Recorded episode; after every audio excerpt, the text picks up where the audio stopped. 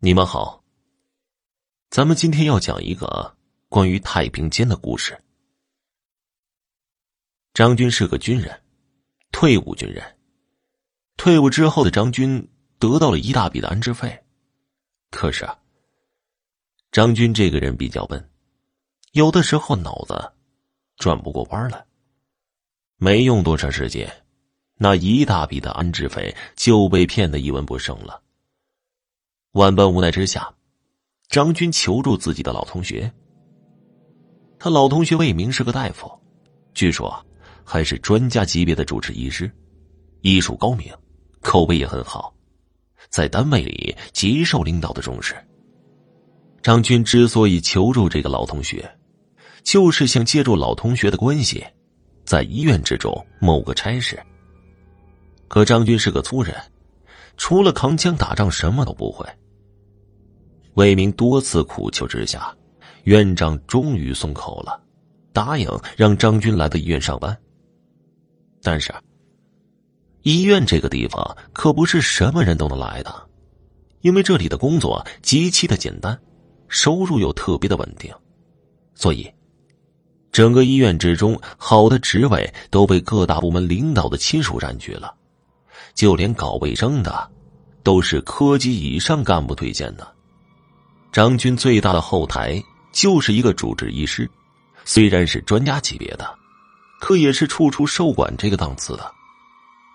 来到医院之后，负责人事的领导给张军安排了一个保安的职位。张军对于这个职位非常满意。以前当兵的时候。做的最多的事情就是站岗值班。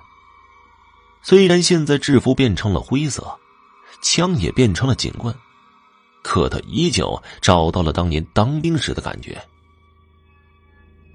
老赵啊，今儿晚上该你值班了。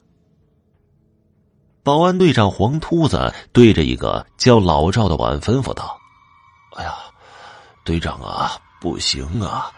我今天晚上闹肚子，这三分钟就跑一趟茅厕。我一句话还没说完呢，老赵捂着肚子就跑了。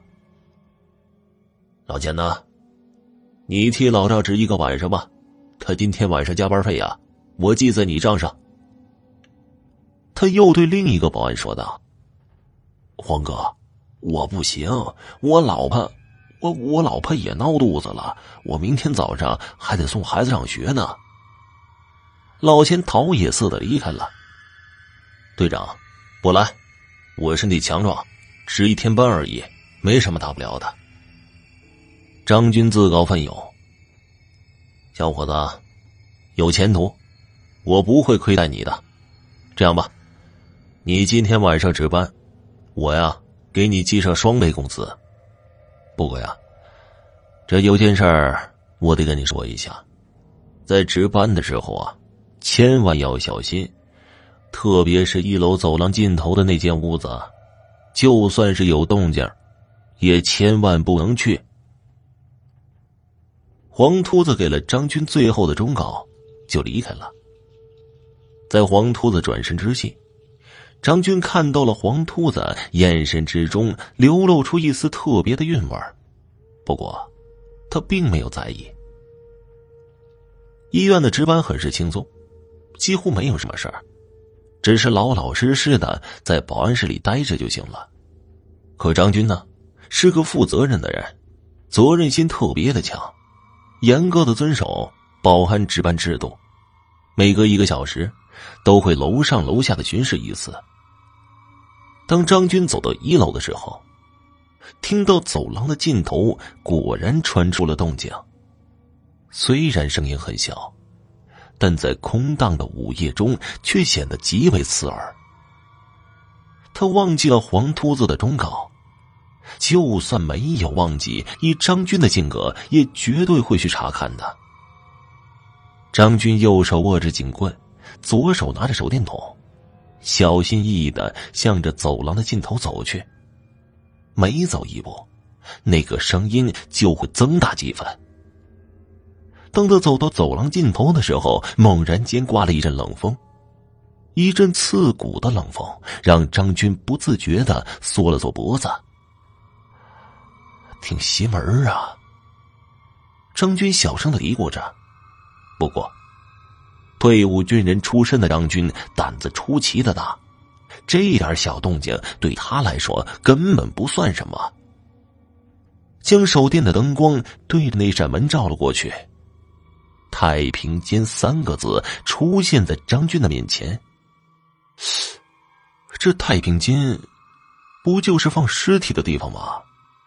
这里怎么会闹动静呢？难道是有什么猫狗之类的小动物钻进去了？不行，这可不行！要是让这些小动物钻进去，把尸体咬烂了，明天怎么向那些家属交代呀？我可是要拿双倍工资的，不能失职啊！想到这儿，张军一推门走了进去。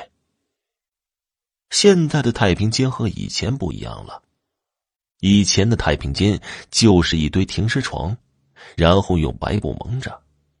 现在的太平间都有冷柜了，尸体都被关在冷柜里，所以一进去，除了一排带着小格子的冷柜以外，什么都没有，干干净净。声音依旧在继续，咯吱咯吱的。就像在啃食冰块一样，十分的刺耳。是哪个停尸柜闹出的动静啊？张军大着胆子挨个的听着。当他走到第八号停尸柜的时候，发现这个停尸柜的门是虚掩着的。看来，一定是这个。吱的一声，张军将这个冰柜给打开了。里面空荡荡的，什么都没有，只剩下一滩血迹。尸尸体呢？尸体哪儿去了？要知道，没有停放尸体的冷柜是不会被编号的，这一点张军还是清楚的。这个冷柜既然被编了号，那就一定停放了尸体。现在这个尸体不见了，只剩下了一滩血迹。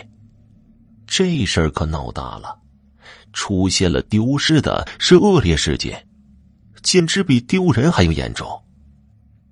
张军继续寻找，将第九号的冰柜打开，里面依旧什么都没有。第十号、第十一号、第十二号，所有编号的冷柜全部都打开了，一具尸体都没有。尸体都哪儿去了？张军头上的冷汗瞬间就流了下来。此时，一阵嘈杂的脚步声从张军的身后传了过来。张军回头一看，脸都绿了。身后一排站着的尸体向着他站立的方向移动着，这是诈尸啊！即使是张军心理素质再好，胆子再大，被一排诈尸的死尸包围着，心中也产生了说不出的恐惧。这些尸体一步一步的向着张军逼近着，挥舞着手臂在抓挠，表情僵硬，神色涣散，甚至有的连肠子都掏出来了，耸了在地上。要多恐怖有多恐怖，要多恶心就有多恶心。不行，不能被他们抓到。我得跑出去。这是张军唯一的想法。电警棍的棍头打在了第一个尸体的脑袋上，上百万伏的电击将第一具尸体的脑袋都点熟了。可是，那尸体依旧向前行走着，抓挠着。电击不行，必须得跑了。想到这儿，张军对着前排靠近的几具尸体使了个扫堂腿。想要弄倒几个，趁机逃跑。然而，他的腿踢在尸体的身上，就像踢在铁柱上一样，咔嚓的一声，张军的腿折了。这些尸体越来越近，已经全部簇拥在张军的身前，将他包围了起来。断腿的张军毫无办法，只能看着这些尸体将自己的身体一把一把的撕裂。将自己的血肉一口一口的吞掉，直到他意识消失的那一刻，画面定格在一个尸体在撕咬他的肠子，鲜血顺着尸体的嘴角滴滴答答的流在地上。好了，这个关于太平间的故事就讲完了，感谢收听。